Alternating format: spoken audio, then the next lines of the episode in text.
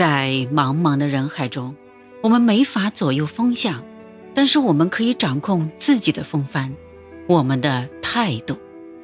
当你选择了认可自己、尊重自己的态度，那么那些“我无能”“我是个无名小卒”“我算老几”“我一文不值”等贬低自己、消磨自己意志的想法，就会全部销声匿迹。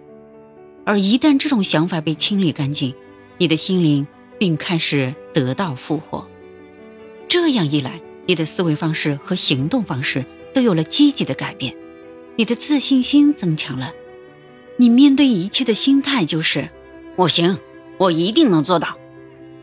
年轻人，如果你们中间真的有人曾经看清过自己，那么从今天起，改变过来吧，因为看清自己的人。会成为自甘堕落的平庸人。任何情况下，我们都不要看清自己。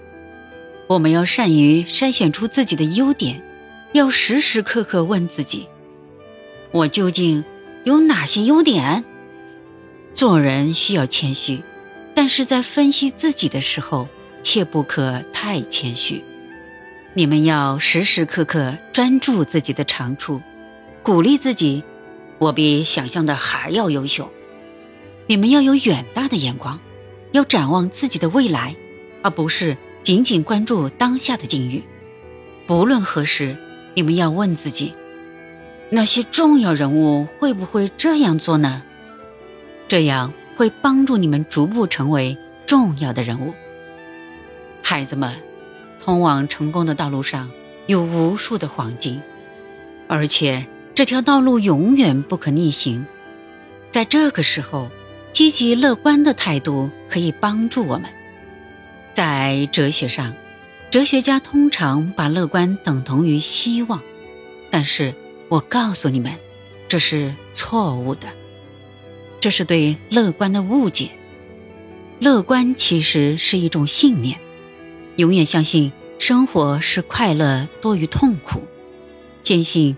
不如意的事情常有，但好事终将会占得优势。约翰，你可知道，在短短的十几分钟的即兴演讲中，我居然收获了多达八次的热烈掌声。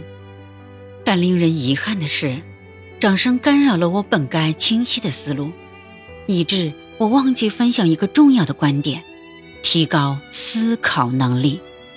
这是一个。会帮助他们提高各种行动水准的方法，虽然有点小遗憾，但我还是为自己的话语能有这样的魅力而感到自豪。爱你的父亲。